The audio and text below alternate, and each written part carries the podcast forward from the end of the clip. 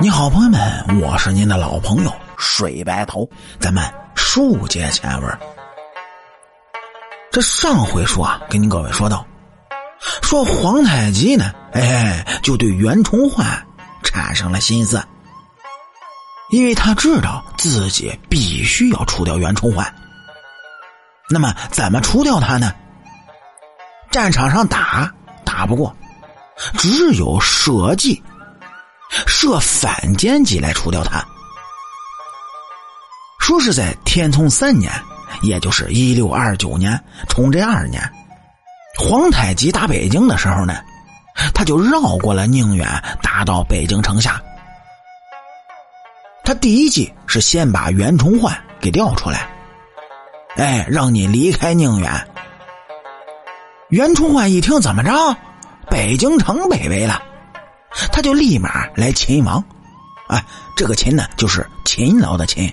秦王说白了就是保卫京师的意思。于是啊，是率了九千的骑兵来保卫京师。皇太极这一战的意思是：第一呢，先把袁崇焕调到北京来，这才好实行反间计呀。调到北京之后呢，他有几天是没有作战。皇太极是亲自布置了这么一个反间计，说在这北京城的附近呢，他抓了一个明朝的太监，关在了一个屋子里。皇太极就布置他两个将领，一个呢叫鲍承先，一个叫高鸿忠，哎，这两个都是汉人，是面授机宜。这两个人呢，都到了这个屋子里头。这屋子里面关的，哎，是明朝的太监。一个隔断，这面呢就是鲍承先、高鸿忠。这个鲍承先、高鸿忠两个人挺大声音，就在那说：“那个我呢，小声说话，你呀是千千万万，哎，任何人都不能告诉我，这是绝对的机密。”太监，那不就听到他们说的什么机密了吗？他说：“今天晚上这皇太极打仗的时候呢，因为两军交锋，元军那边就过来人了。他们在马上是交谈了很长的时间，意思说的是呢，皇太极和袁崇焕已经有了秘密的约定，说你呀，千万千万哎，不能对任何人说啊。”那个太监此时是假装睡着了，其实啊，他听的是清清楚楚。过了没一天呢，哎，这皇太极就把太监放了。等太监回到了皇宫里，就把这事儿报告给了崇祯皇帝。崇祯皇帝他居然相信了，说是袁崇焕通敌。马上那就是十二月初一了，于是这崇祯呢就召唤了袁崇焕到了宫里头，说商议军饷。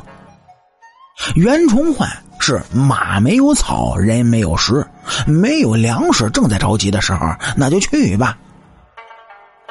说北京呢，当时正是九门紧闭，那该怎么进城呢？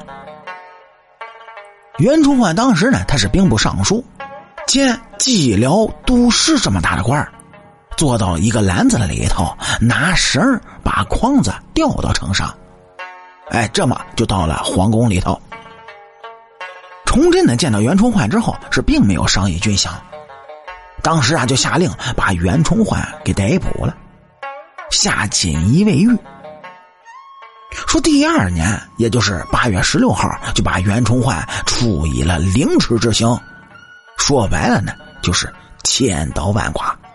这地点就在北京的西市，大体上呢是西四丁字街这一带。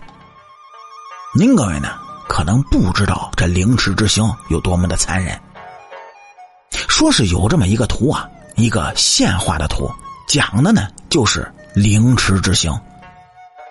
说用一个三脚架把受刑的人吊起来，然后啊从下肢开始拿刀是一片一片的片他的肉，片身体和鱼鳞一样，鲜血淋漓的。这有个人呢，叫纪六奇，他写了本书叫《明记北略》，他讲了这个事情。骗下袁崇焕的一片肉，有人花钱买这肉，就着酒喝，喝一口是骂一声，说你通敌呀。这个事情呢，一直不知道那是皇太极的反间计。皇太极的反间计就是效仿了《三国演义》周瑜的那个蒋干盗书这个办法。后来这清军入了关了，要修这明史，修袁崇焕的传。等翻出了满文档案来，哎，才把这个计谋啊大白于天下。这乾隆皇帝给袁崇焕平了反，皇太极这个反间计没有用一兵一卒，也没有放一炮一箭，达到一个什么样的目的呢？就是崇祯皇帝自毁了自己的长城。在这本《明史袁崇焕传》最后一句是这么说的：“自崇焕死，便是亦无人。”明亡，正绝也。就是说，袁崇焕死了之后，明朝灭亡是已经决定的。咱们从这句话大概也能看出皇太极反间计的这个作用到底有多大。您呢，可以也想一想，在当时我们中华大地的天庭上，其实有四颗璀璨的明星，一颗呢是崇祯、朱由检。第二颗呢是大顺的农民军领袖李自成，第三颗呢是蒙古的察哈尔部的大汗林丹汗，第四颗就是清太宗皇太极。他们在当时的历史舞台上演出了一场威武雄壮、可歌可泣的历史话剧。结局呢，林丹汗蒙古大汗走死在青海大草滩。才四十二岁，他的爱妃，他的福晋就变成了皇太极的妻子，他的基业变成了大清的基业。崇祯皇帝最后逼着自己的皇后自杀，抽出宝剑把自己的亲生女儿砍伤。到了眉山子义，才三十三岁，旁边只有一个太监王承恩陪着。李自成在紫禁城啊做了一天皇帝，最后在九宫山被杀，死的时候呢才三十九岁。崇祯、李自成、林丹汗，他们的基业最后都归了皇太极和他儿子大清的基业里，但是皇太极五十二岁就死了。他如果多活八年，活到六十岁，那么在紫禁城的金銮宝座上坐着的。那就不是顺治，而是皇太极了。